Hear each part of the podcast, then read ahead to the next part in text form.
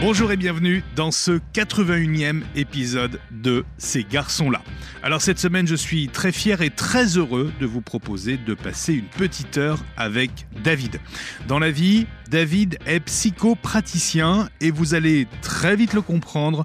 David est une personnalité apaisée et apaisante. Issu d'une cellule familiale très particulière qui ne lui convenait pas, David a très vite compris qu'il était différent, que ses valeurs cardinales se situaient autour de l'humain. Solitude et introversion, découverte de la sexualité, coming out, mise à l'écart, psychothérapie. C'est un long chemin qui a construit le David, désormais psychopraticien, que vous allez rencontrer aujourd'hui et que je suis très fier de vous présenter. Bonjour David. Bonjour. David, quel est le plus ancien, le plus lointain souvenir que tu aies de toi, enfant? Wow. Alors, euh, moi, je peux me rappeler euh, de la maternelle surtout. Euh, pas au début, parce que c'est un peu lointain, mais peut-être vers la fin, où je me suis rendu compte que j'étais un petit peu seul, on va dire, dans un sens général. J'avais pas l'impression d'être en totale harmonie avec mes copains, et donc le souvenir que j'en ai, c'est surtout que je préférais limite rester un petit peu dans mon coin, dans la, dans la cour de récré. Pas parce que, je sais pas, je me sentais plus à l'aise dans un monde d'enfants qui est très rêveur. On m'a toujours dit que j'étais très rêveur. Et euh, d'ailleurs, on me le reprochait souvent en classe. Euh, T'as toujours la tête en l'air, etc. Et je crois que ça résonne encore un peu en moi, ces choses-là. Je crois que je les gardais un petit peu. Tu sais pourquoi tu te sentais différent avec le recul maintenant? Qu'est-ce qui faisait que tu te sentais seul? Ben, En fait, euh, je dirais que c'est, c'est plutôt une question euh, de comparaison aux autres. C'est-à-dire que j'avais l'impression que il fallait toujours être euh, le plus drôle, il fallait toujours être le plus intéressant, le plus actif, le plus sportif. il fallait presque être parfait. Et en fait, dès le début, moi, ça m'a, tout de suite stressé. Et même à 4-5 ans, je veux dire, euh, j'avais l'impression vraiment d'avoir le poids de, de, la société alors que j'avais même pas à la sentir dès le début. Et j'ai l'impression que, c'est, que ces enfants-là, euh, qui étaient mes camarades, le ressentaient déjà. Et à la maternelle, et puis plus tard euh, à l'école élémentaire, ça s'est toujours un peu confirmé. C'est-à-dire que bah, l'envie d'être seul, c'était quelque chose qui était prédominant et non pas par fuite, mais plus par euh, incapacité à être compris vis-à-vis des inquiétudes que j'avais sur l'avenir alors que je n'étais pas censé en avoir. Est-ce que tes, tes parents ou les instituteurs, institutrices le voyaient déjà, ça? Ah non, pas du tout. Non, en fait, euh, et c'est d'ailleurs ce que je pourrais leur reprocher. Euh, voilà, je leur jette pas la pierre parce que c'est jamais évident de savoir ce qu'un enfant a dans la tête. Hein. Et puis, il y, a un poids euh, sociétal derrière. Et... Mais moi, ce que j'en garde, c'est que euh, mes parents ont très souvent écouté euh, les représentants scolaires. et peu, et t'ont peu écouté toi. Oui, oui, oui, clairement. Il fallait que je m'intègre dans tous les sens du terme. Et c'est que très très tard que j'ai trouvé un équilibre euh, relationnel avec les autres euh, au collège, en quatrième, quand j'ai rencontré mon meilleur ami, qui est encore euh, actuellement mon meilleur ami. Et bah, il s'avère que c'est un artiste, voilà, et on, est, on partage un petit peu ce postulat, on va dire. Quelle éducation il reçoit le, le jeune David? Alors, je dirais que déjà, c'est la classe moyenne. Mais c'est pas une éducation, ça. Eh non, mais en fait, pour moi, il euh, y, une... y a quand même une corrélation. Parce que. C'est-à-dire? C'est-à-dire que ma famille est un peu stéréotypée. Voilà. C'est-à-dire que ils ont les idées un peu fixes, euh, voilà, la classe moyenne, mais euh, voilà, de droite, et puis de droite un peu décomplexée. et moi, je sais que ça m'a vraiment beaucoup fait de mal parce que. Qu'est-ce qui te faisait du mal dans ces idées-là ben, en fait, Très tôt, euh, tu as ressenti ça Ouais, ouais, très tôt. En fait, euh, pour ainsi dire, euh, bah, en fait, euh, le racisme de mon père, parce que oui, il est clairement raciste, hein, je vais dire les choses euh, telles qu'elles sont. Le racisme de mon père, par mon prisme, forcément, comme j'étais enfant, euh, je me disais, mais c'est. Ah oui, c'est vrai? Ah d'accord. Donc, euh, tous ces gens dont, dont tu parles euh, sont méchants, d'accord. Et ça a été tel que. Bon, après, c'est venu assez tôt et c'est parti assez tôt, mais ça a été tel que, un peu avant 10 ans, je me suis dit, mais en fait, euh, mon père, il parle euh, des musulmans comme quelque chose d'horrible. Donc, je me suis dit, mais en fait, euh, est-ce que c'est la religion de Satan quoi? Alors, c'est horrible de dire ça, alors, mais, je me disais, mais moi, j'essayais de comprendre, en fait. Et, et en fait, très rapidement, quand j'écoutais autour de moi sans parler, parce qu'il fallait surtout pas que je parle, en fait, parce que j'allais dire, d'énormes conneries. Tes dit, parents te disaient, ton père te disait, ne, ne le répète pas. Non. Non. Même pas. Mais moi, je, me, je savais bien qu'il y avait un problème. Et, euh, et donc, c'est pour ça qu'en fait, euh, voilà, euh, Bourdieu, il appelle ça l'habitus. C'est-à-dire que il y a le côté où tu commences ta vie en te disant euh, Ah ouais, les parents, ils sont intelligents, ils sont mûrs, c'est le cadre. Et en fait. on idéalise au départ les, parents. sûr, c'est ça. Et donc, au bout d'un moment, tu te dis, bah euh, non, euh, en fait, c'est pas ça la vérité. Mais sauf qu'en fait, tu t'en rends compte un peu tard. Donc voilà, ouais. euh, donc je me suis dit, bah, il faut que je change rapidement et que je m'émancipe de tout ça. Quel est le déclic? Qu'est-ce qui, à quel moment tu te dis, je, je dois changer? Et ben justement, c'est quand j'ai commencé à rencontrer, euh, enfin, à, à me mettre un peu plus en relation avec euh, les gens, notamment via, euh, la relation que j'ai avec mon meilleur ami, qui à l'époque avait pareil, un peu la même éducation et la même, euh, les mêmes courants politiques familiaux. Et c'est ensemble qu'on s'est ramené à l'humanité. C'est vraiment un peu, ça. J'avais l'impression que d'avoir d'avoir toujours eu envie de goûter à ça, sans savoir quel goût ça a. Et quand on s'est rencontrés, quand on a approfondi notre relation, ça nous a guidés vers vraiment l'humanité. Et bon, bah oui, l'humanité de gauche, hein, forcément. Je veux pas être très original. Donc voilà, et puis bon, bien sûr en m'in- en m'intéressant à l'art, en essayant de me cultiver, en essayant d'accepter les rencontres.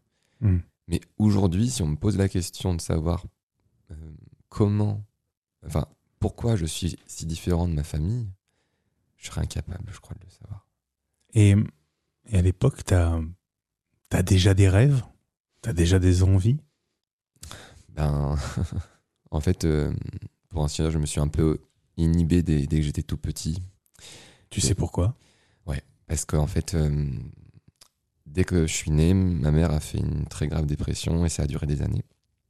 Et euh, bon, après, moi, je parle, je parle sous le couvert de, de la thérapie que j'ai fait depuis plusieurs années. Donc, euh, c'est vrai que je parle de ça de manière décomplexée, mais j'ai découvert que je m'étais inhibé et que je m'étais créé des problèmes euh, psychologiques euh, d'ordre scolaire. J'étais très mauvais à l'école, mais pour autant, j'aurais été capable de faire mieux. Mais c'est comme si je créais des problèmes qui me... Presque volontairement? Oui, c'est ça.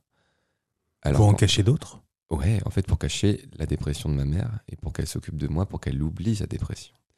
Et en fait, un enfant, Tu l'as fait inconsciemment, ça? En fait, oui, euh, j'ai découvert que les enfants euh, ont un, un inconscient. Et, euh, mais c'est un inconscient qui est, j'ai l'impression, lié beaucoup à la notion de sécurité et de survie. On est des petits êtres. Quand on est enfant, on est, on est faible, on est sensible. On reçoit tout à 200% plus que les adultes. Et donc forcément, si on voit que le cadre qu'on a parental est pas très sécure, on fait tout ce qu'il y a en notre pouvoir pour créer ce cadre. Et euh, moi, j'ai l'impression que c'est ce qui m'est arrivé. Tu grandis un peu et euh, les années se, se passent. Est-ce que la situation euh, s'améliore, notamment avec euh, ta maman, par exemple, au fil du temps? Ouais, la, la relation s'améliore parce que déjà, ma mère, bon, bah, elle se fait aider par les médicaments. Et euh, voilà, donc c'est encore. Tu le vis comment, ça, cette situation-là Tu vois ta maman qui est mal? Comment tu le vis? Je me sens dans une insécurité totale. C'est-à-dire que. Personne pour te protéger? Ouais. Je me sens pas exister. Et ton père? Mon père inexistant. mon père ne parle pas et quand il parle, quand il parle, c'est pour dire euh, des immondices. Voilà. euh, Enfin, à l'époque où il savait pas pour moi, par exemple, euh, il répétait souvent ah bah oui, euh, les PD, euh, il y en a de plus en plus, mais ils se reproduisent pas pourtant. Et euh, voilà, moi c'est des trucs, je le savais même moi-même pas encore, mais je me doutais bien qu'on était loin de l'humanité et que d'un autre côté, ma mère n'avait pas à cette énergie positive. Pour lui répondre. Exactement. ouais. Donc ouais, j'ai évolué là-dedans et c'est un truc qui m'a longtemps pesé avant que je fasse une thérapie. Voilà. Et tu as réussi à mettre le doigt sur ça et à dire, à identifier et à dire ça vient de là? très très tard. Je pensais qu'en fait, euh, voilà, dans ce cercle familial où on sortait quasiment jamais, on, on voyageait quasiment jamais, ils avaient très peu d'amis.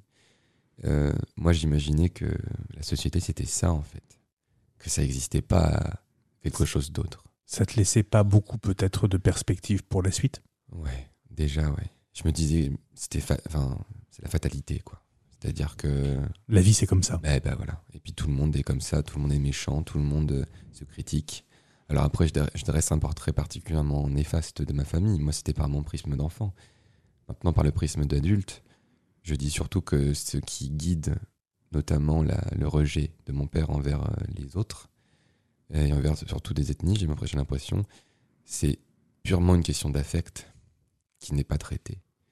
Et bon, c'est pour ça, moi, je suis, un- je suis thérapeute, mais j'ai mon optimisme parle et me dit que potentiellement le racisme révèle peut-être quelque chose en nous de l'ordre du blocage, euh, de l'ordre de la névrose, plus qu'un avis. Mais bon, c'est l'optimiste qui parle.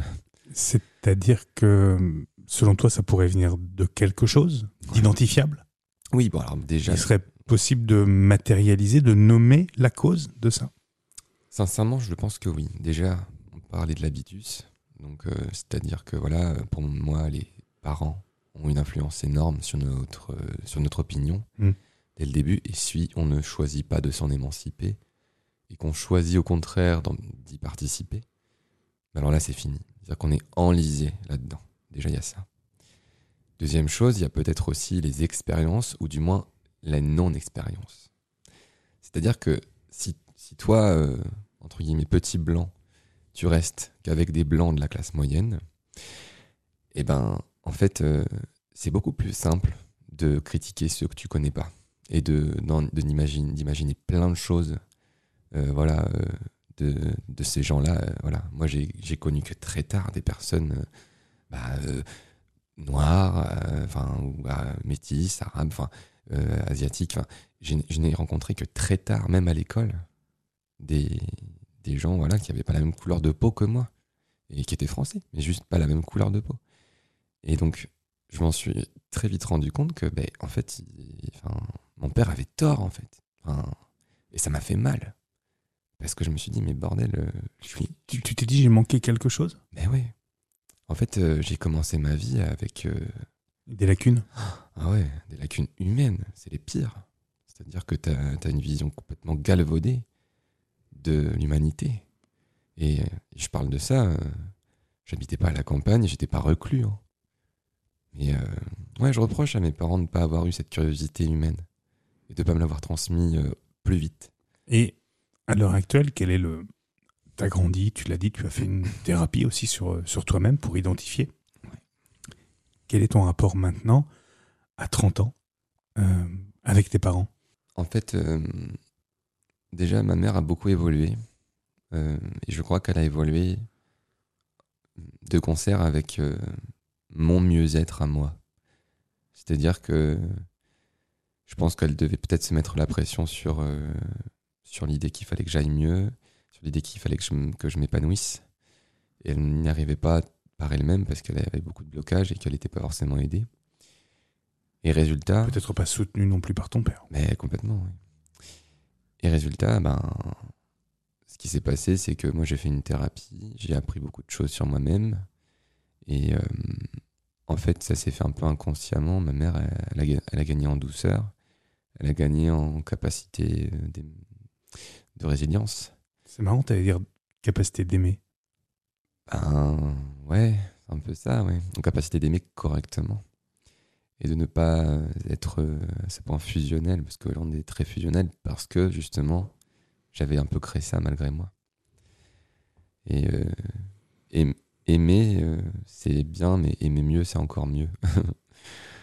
voilà, et puis bon, bah, quand il s'agit de mon père, bon, ça nous.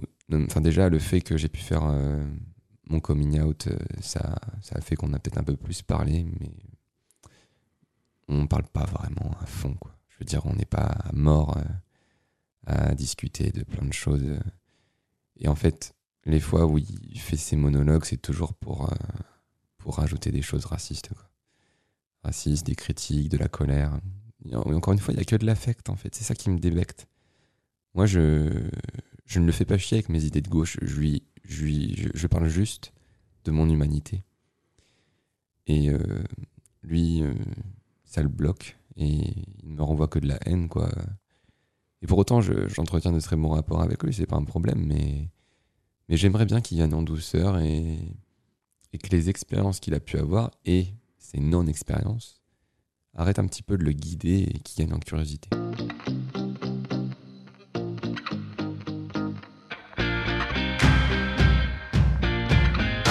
Tu as évoqué il y a quelques instants ton coming out, on va remonter un petit peu dans le temps. À quel moment tu te rends compte de, de ça?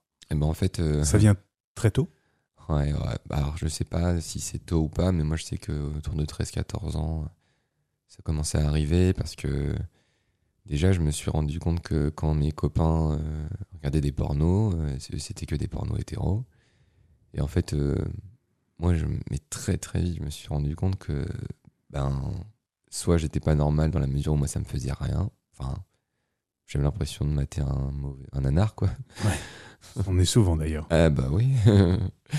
Mais euh, du coup, bah forcément, euh, les sites porno euh, proposent très vite d'autres types de, de porno, de porno. Donc, j'ai glissé un peu vite sur les pornos gays et je me suis rendu compte que bah ouais, en fait, c'était ça qui m'excitait. Et en C'est par là que ça, ça a été ça la porte, euh, la porte d'entrée, la prise de conscience? Complètement, ouais. Complètement. Et en fait, c'est assez étrange ou pas, je sais pas, mais en tout cas, ça a été. euh, tu parles d'une porte, mais c'est exactement ça. C'est-à-dire que le porno est venu ouvrir quelque chose tout de suite Ouais. chez moi et qui a tout de suite, mais vraiment instantanément, amené l'amour. C'est-à-dire, euh, j'étais toujours amoureux des filles en fait Avant de, de découvrir des pornos et, et- enfin, homo. Et en fait, à partir du moment où j'ai découvert ça, je me suis dit, mais en fait, euh, t'as jamais vraiment aimé euh, à ce Les point. Ah ouais, ouais, ouais. Et là, tu te découvrais vraiment aimer, mais des garçons. Eh ouais, eh ouais, ouais. Ça, ça a été euh, extrêmement violent. C'est très jeune, 13-14 ans. Comment on, on se construit avec ça Sans jugement de valeur, évidemment, mais c'est jeune. Tu parles de, de visionnage collectif avec euh, des amis. Euh, ça, c'est des expériences de vie. Comment toi, t'as- tu, qu'est-ce que tu en retires et qu'est-ce que ça construit chez toi, tout ça? Bah, ce que ça construit déjà, c'est un petit peu peut-être euh, un besoin de. un regret, on va dire. Moi, j'aurais aimé faire mon adolescence. Bon, après, ça fait un peu ré- réac, mais j'aurais aimé faire mon adolescence maintenant.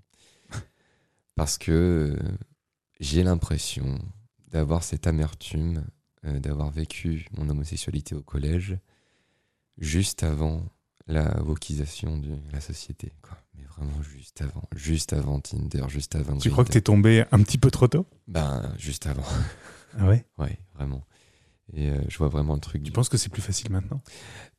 Franchement, je pense que c'est un tout petit peu plus facile parce qu'il y a peut-être euh, plus de.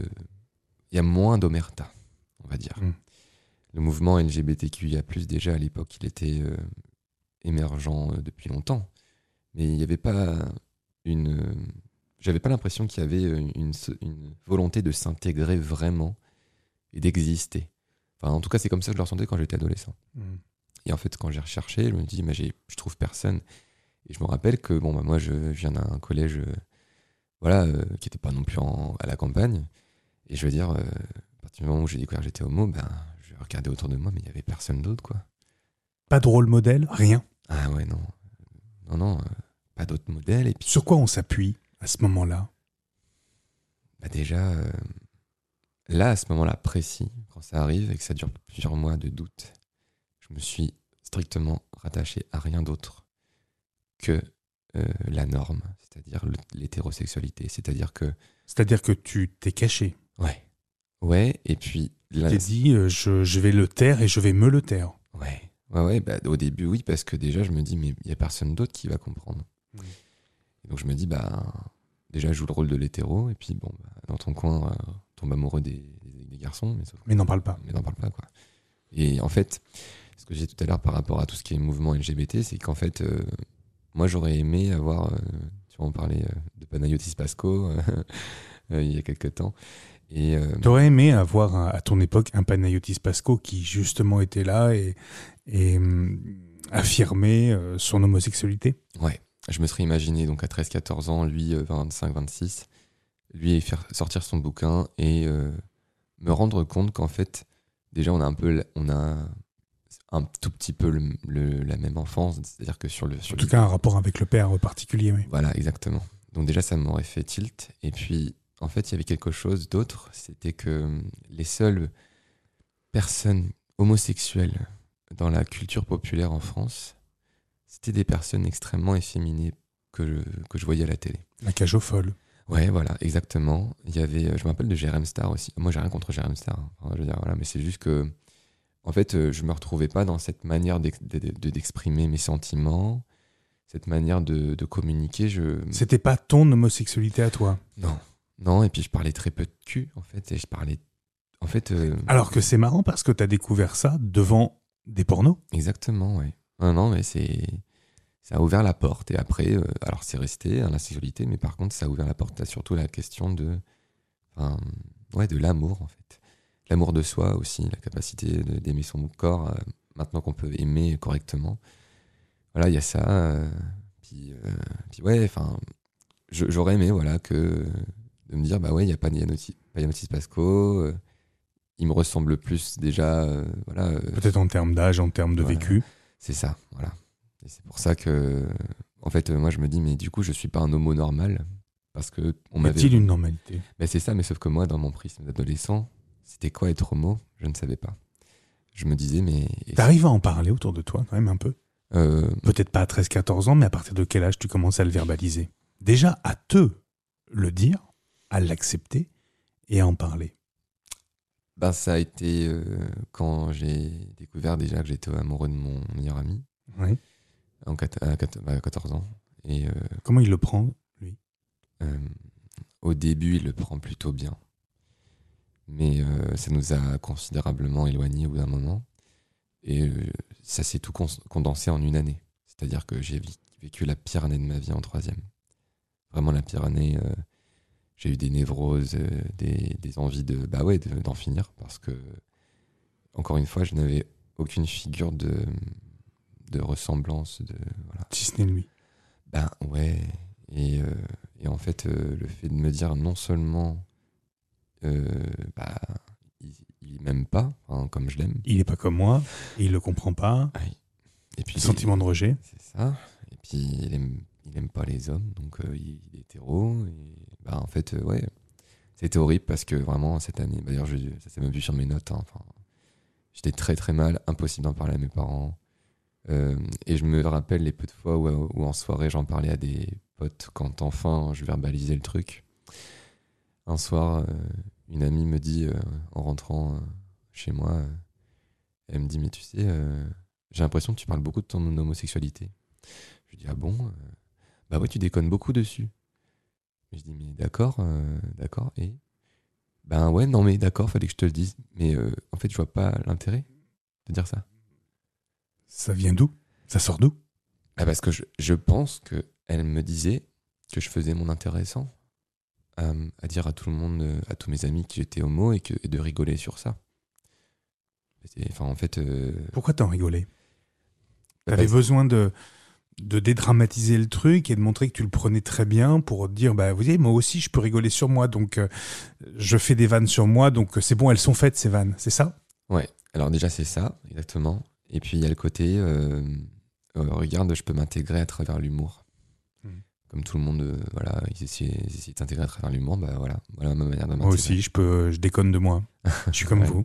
C'est ça, exactement. Et euh, comme, euh, bah, encore une fois, comme à l'époque, c'était pas encore tout à fait intégré, que c'était pas bien de se moquer des homos, ou du moins de dire à un homo euh, d'arrêter de parler de son homosexualité, c'est violent quand même. Mm. Pourquoi moi j'aurais pas le droit, en fait, de rigoler dessus? Et pourquoi vous, dans une société. Mais vous, vous auriez le droit Non? Bah ouais. Ouais. Et donc ça c'était violent quoi. Mm. Et donc du coup suite à ce témoignage là, j'en ai moins parlé, donc je me suis encore plus renfermé. Heureusement on a pu se reparler avec mon meilleur ami, ça a été plus doux, on a eu une relation. Finalement ça nous a plus rapprochés qu'autre chose. Sauf que ça a quand même duré 4 ans. J'ai quand même été amoureux de lui 4 ans et il le savait. Mais ça nous a pas empêché de nous rapprocher et on est encore amis aujourd'hui. Comment on vit ça ces quatre années euh, avec quelqu'un qui délibérément euh, ne nous est pas promis? Ben, je vais encore essayer de faire une comparaison, mais j'ai souvent dit que c'est pire de tomber amoureux d'un hétéro quand on est un homme. Parce que, en fait, j'ai l'impression que dans l'esprit humain, il y a toujours une notion de défi. De plus c'est impossible, plus tu plus tu t'en approches, quoi. Il y a ça, et puis il y a le côté, en fait, que ton propre amour, qui est vrai, qui est fort, te ramène toujours à ta condition que non seulement lui, il peut pas t'aimer parce qu'il t'aime pas, mais en plus, il peut pas t'aimer parce qu'il aime pas les hommes. C'est une double peine en fait. C'est ça en fait qui m'a fait du mal et qui m'a fait mais non et en fait c'est c'est comme si l'amour que j'ai éprouvé pour lui était comme une lutte sociétale quoi. Ma propre lutte sociétale de me dire mais bordel j'aurais pourquoi je pourrais pas vivre une, la même idylle que la même idylle que qu'un hétéro avec une, une femme quoi. Oui, pourquoi, euh, pourquoi tu n'y as pas droit à toi? Ouais. Tout simplement. Ouais, ouais, ouais. Et, et- et je crois que j'aurais. Ouais, imaginons, imaginons, on aurait été. enfin, je sais pas, il aurait été homo. Et je me serais dit déjà, bon, bah, il y aurait eu un, un copain qui m'aurait compris. Mais peut-être que ça aurait. euh, ça se serait émoussé plus facilement et on aurait une relation plus. On aurait eu une relation à l'époque euh, plus basée sur la, la compréhension de l'autre, quoi.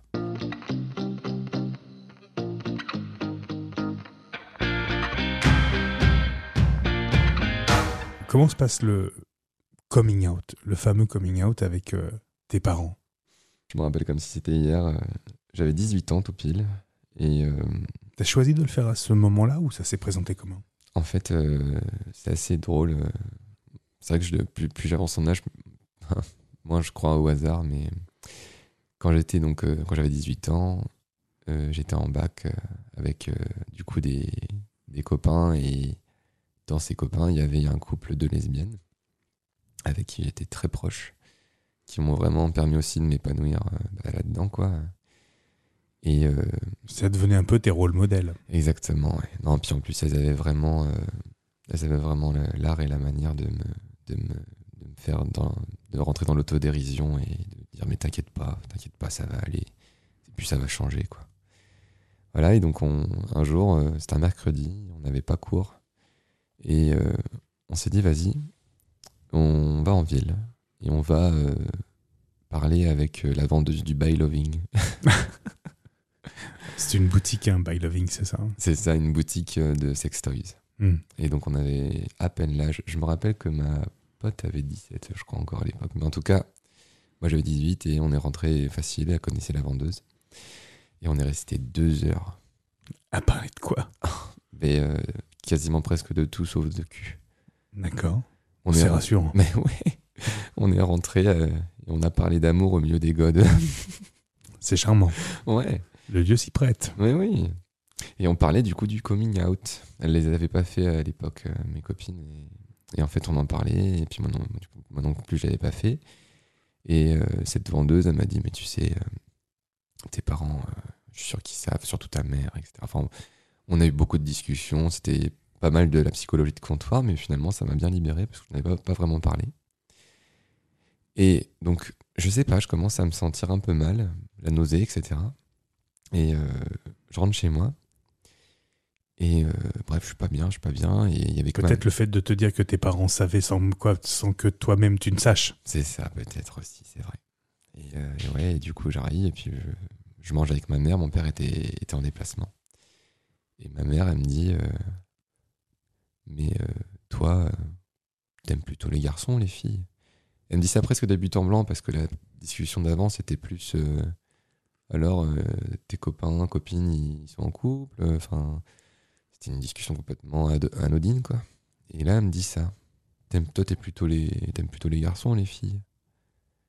Et alors, du coup, ben, je fais comme euh, peut-être euh, allez, 70% des hommes au début. Je dis, ben, moi, j'aime les deux.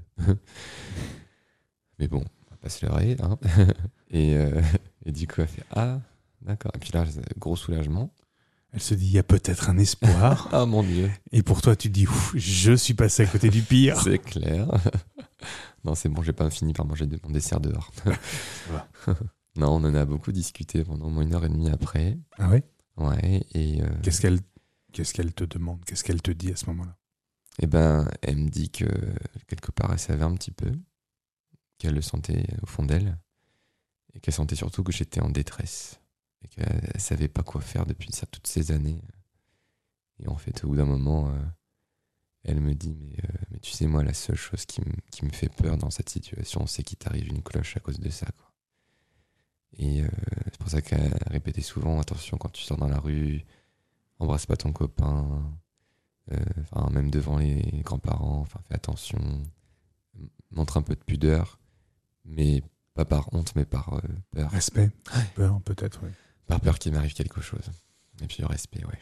Et, euh, et donc, euh, ma mère, elle finit par me dire à la fin de la discussion, euh, ben, du coup, est-ce que tu veux que j'en parle à papa demain? Et je dis, ben, tu connais ma relation avec papa, moi, tu sais, on, on se parle pas, donc c'est vrai que, en plus, engager une discussion de cet acabit, ouais, dur. C'est je- peut-être pas l'idéal. Ah non. non, ouais. Et puis surtout, voilà, il, avait, il avait eu beaucoup de. Tout, ces- tout son humour de, de merde. C'était les homos aussi. hein. Les homos, les arabes, les noirs, les chinois, enfin tout ce que tu veux, tout, tout quoi.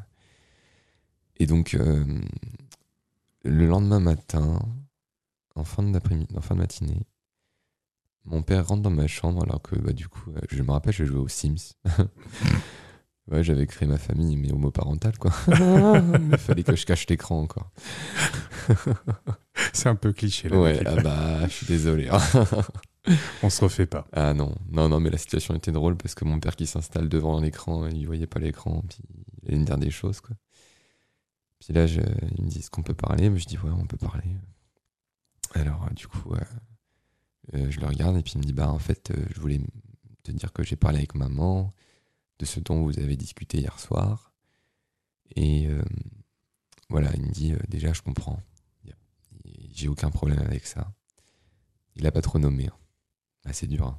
Oui, mais il a dit je comprends. Voilà. Et il a dit je n'ai pas de problème. Exactement, voilà. C'était très fort pour moi. Et euh, plus encore, un- un- une phrase qui résonne encore en moi, qu'il a dit. Il a dit, je m'excuse pour tout ce que j'ai pu te, te dire en face, euh, alors que je savais pas encore. Des choses de, de l'humour de merde et le fait, la, la critique. Et là, je fais, bah, moi je te pardonne, hein, parce que t'es mon père euh, aussi, tu vois. Mais bon, Maintenant, on n'en parle pas, tu vois. C'est fini, c'est enterré. Voilà, c'est enterré. Il sait. Tu sais. Ouais. Vous vous savez mutuellement, mais on n'en parle plus. C'est ça. Et c'est et c'est un peu, en fait, ce qui nous divise plus que ce qui nous rassemble, c'est notre euh, relation à la masculinité. C'est-à-dire?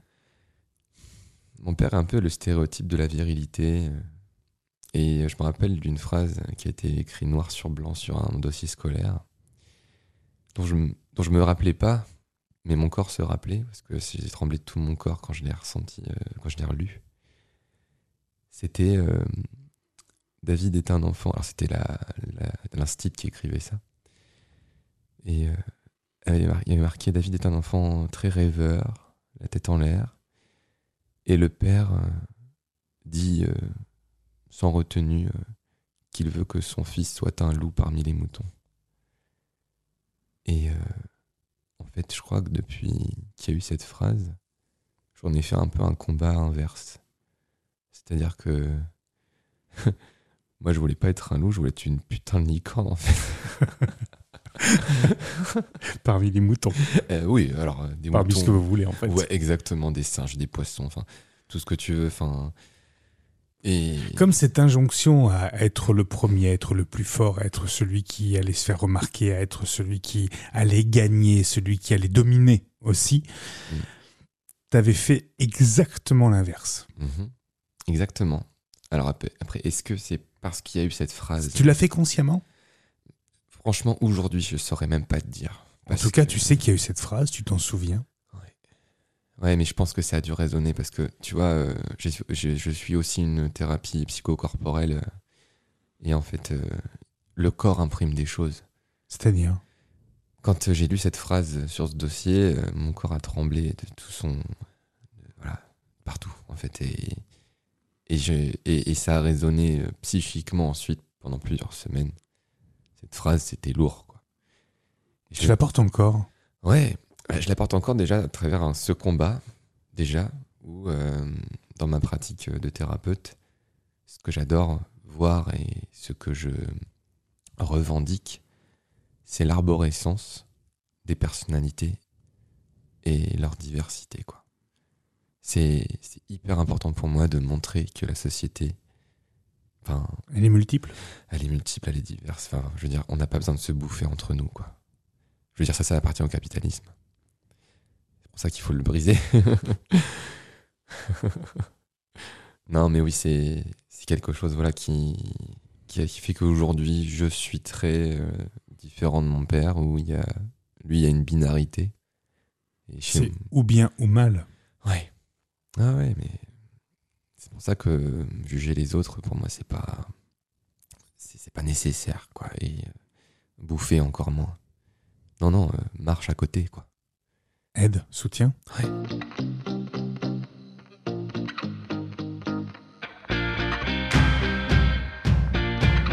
Ta vie va se poursuivre, ta vie va continuer.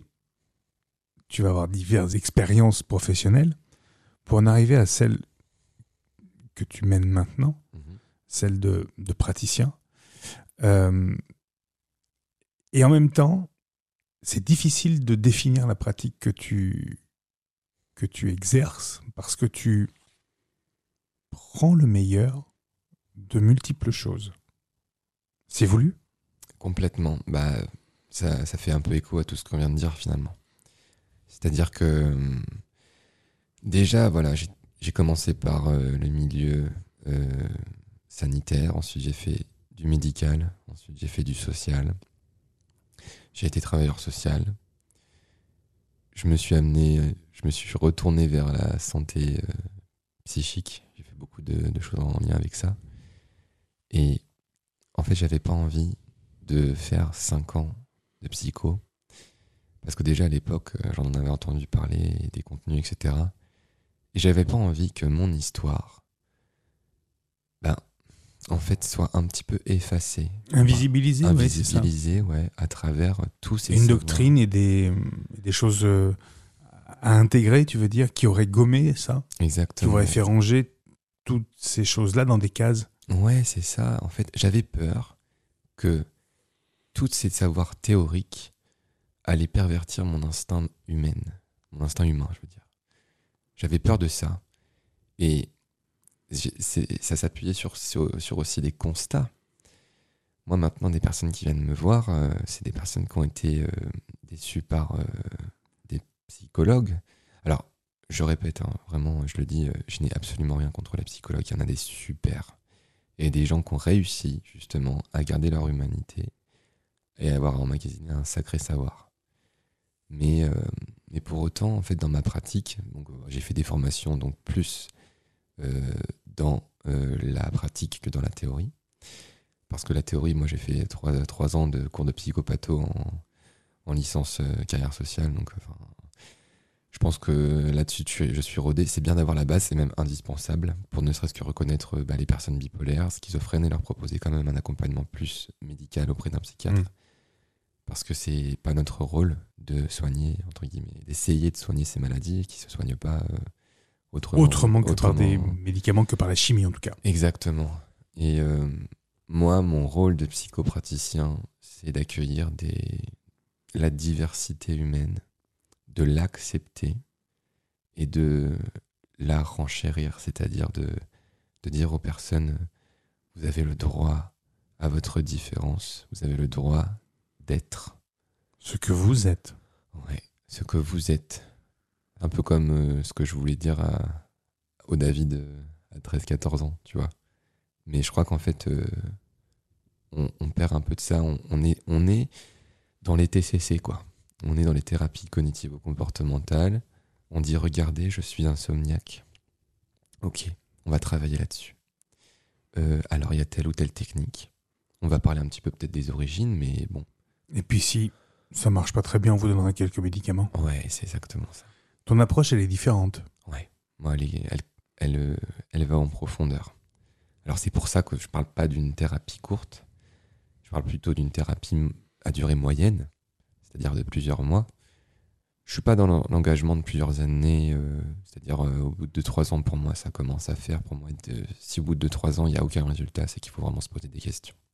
Contrairement à la psychanalyse où il y a des choses qui sont un peu ancrées, où au bout de 2-3 ans, parfois, ben, on voit pas trop les résultats. Mm.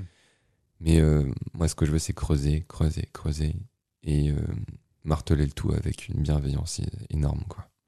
Tu as déjà rencontré des, des jeunes, peut-être, ou même des enfants, qui ont vécu des choses euh, similaires à, à toi? Dans le cadre thérapeutique. Oui. Ouais. Déjà, la problématique principale que je retrouve auprès de mes patients, c'est la problématique du renfermement, de l'auto-renfermement. C'est-à-dire, euh, il y a une fatalité évidente, parce que pour eux, la vie est dure. C'est vrai, la vie est dure.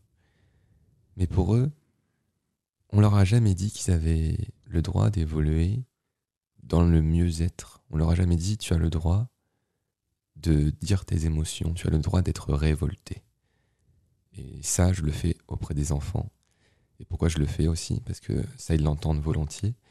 Et parce que j'ai la conviction que de le dire auprès des enfants, c'est construire un monde meilleur.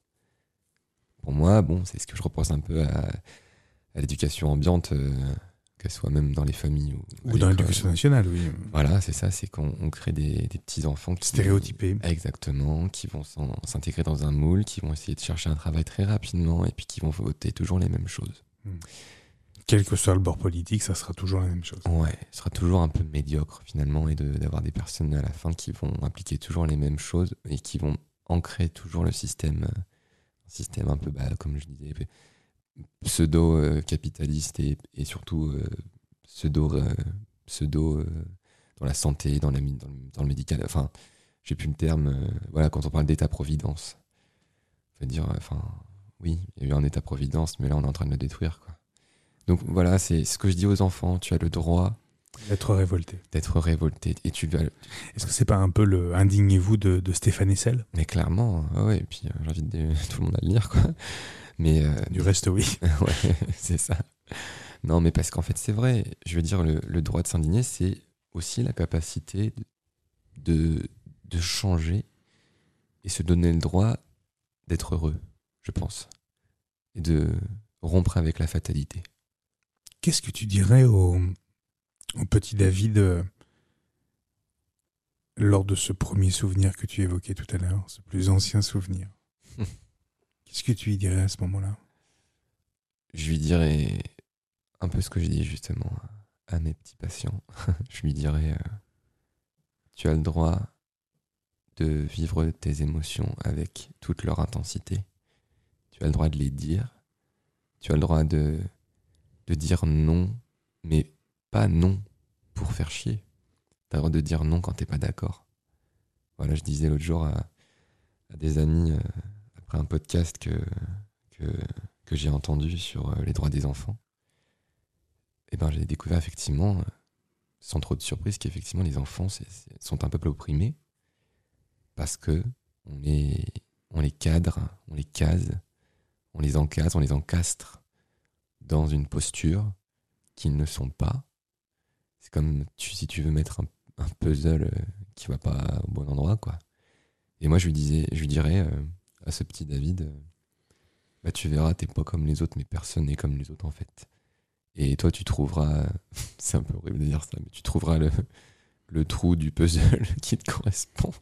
Qu'est-ce que tu dirais au petit David qui découvre qu'il est dans ce moment un peu particulier avec ses camarades, copains, en train de regarder des, du porno, qui se rend compte à ce moment-là qu'il est quand même plus attiré par les garçons Qu'est-ce que tu lui dirais au, au petit David, là, à ce moment-là?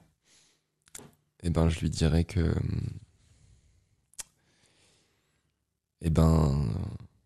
Que déjà, tu verras que la société est hyper sexualisée et que tu verras aussi que tu, tu peux aussi avoir une sexualité normale alors que t'es homo. Ouais, parce qu'à l'époque, c'était un peu compliqué pour moi. J'avais pas non plus une énorme libido, même, même à l'adolescence. Et euh, Déjà, tu, tu y pensais déjà à ça? Tu l'as comparé par rapport à celle des autres? Ouais. Ouais, ouais, ouais. Mais en fait, le problème, c'est que c'est, que même euh, quand j'étais plus petit, euh, j'avais l'impression d'avoir des, des réflexions qui étaient, je vais pas dire plus matures, ça fait dédaigneux, mais j'avais l'impression de me poser les questions euh, avant les autres. Et donc, cette question-là de me dire, mais est-ce que j'ai une libido normale par rapport à tous ceux qui se masturbent deux ou trois fois par jour euh, Mais en fait, euh, déjà, il y a ça. Ça t'a interrogé Ouais, et puis alors, je sais pas si tu connais la série Queer as Folk. Si, bien sûr. Voilà. et- Alors, elle m'a fait autant de bien que de mal, cette série, parce qu'elle est déjà.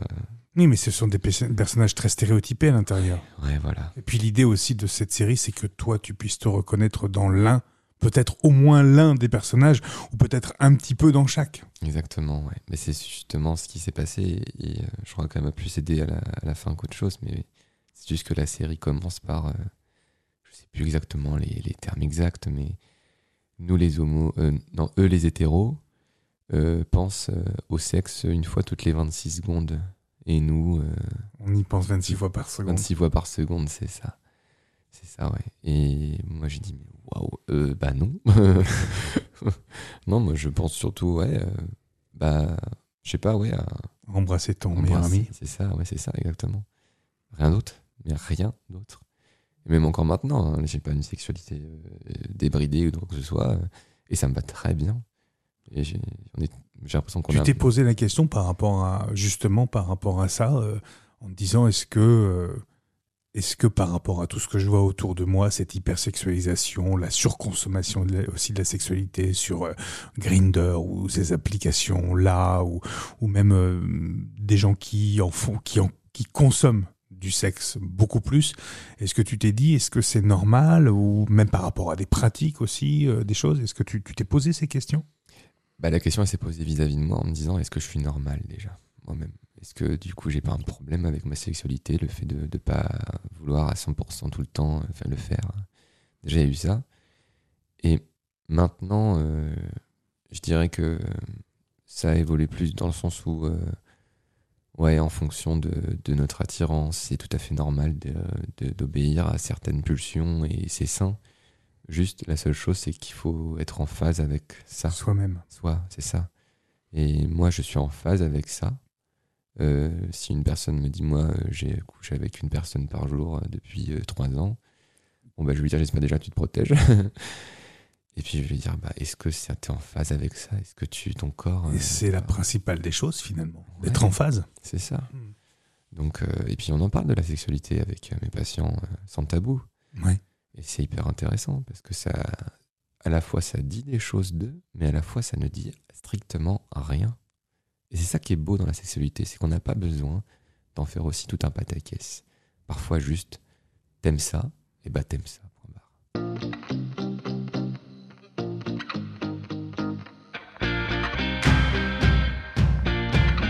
Tu connais le principe du podcast, euh, David? C'est le mot de la fin. Ouais.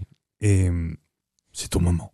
Moi, je pense que hum, je m'adresserai à hum, une forme de simulacre de ce que pourrait ressembler un, enfant du monde aujourd'hui, à tous les enfants du monde, c'est-à-dire euh, leur dire encore une fois que vous avez le droit de vous indigner et qu'il n'y a pas d'âge pour s'indigner, que vous avez le droit à, faire votre, à, exploiter votre diversité, que vous avez le droit de, de changer de sexe parce que ça vous ça fait écho en vous, en fait, déjà il y a ces choses-là, et d'aimer qui vous voulez.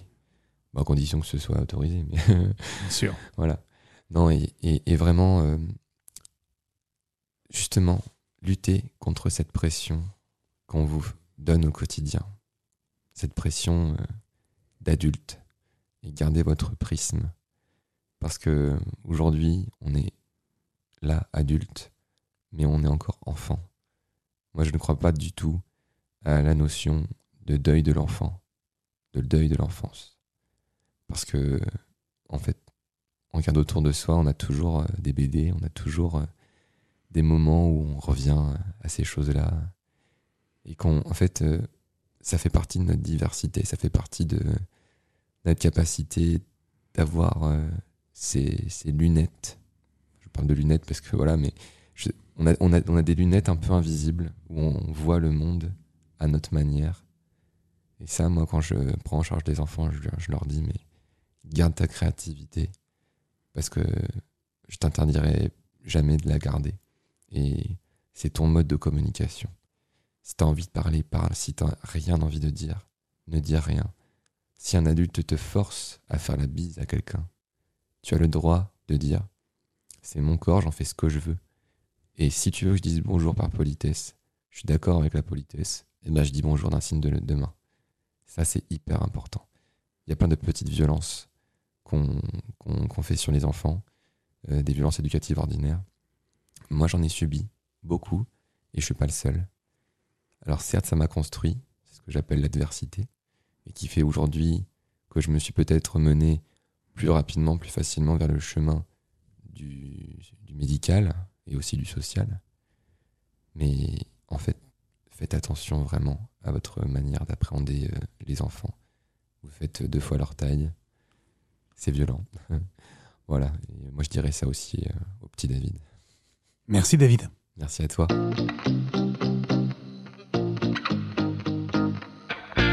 Voilà, c'est tout pour ce 81e épisode de ces garçons-là. J'espère que cette rencontre avec David vous a apaisé, autant que moi en tout cas.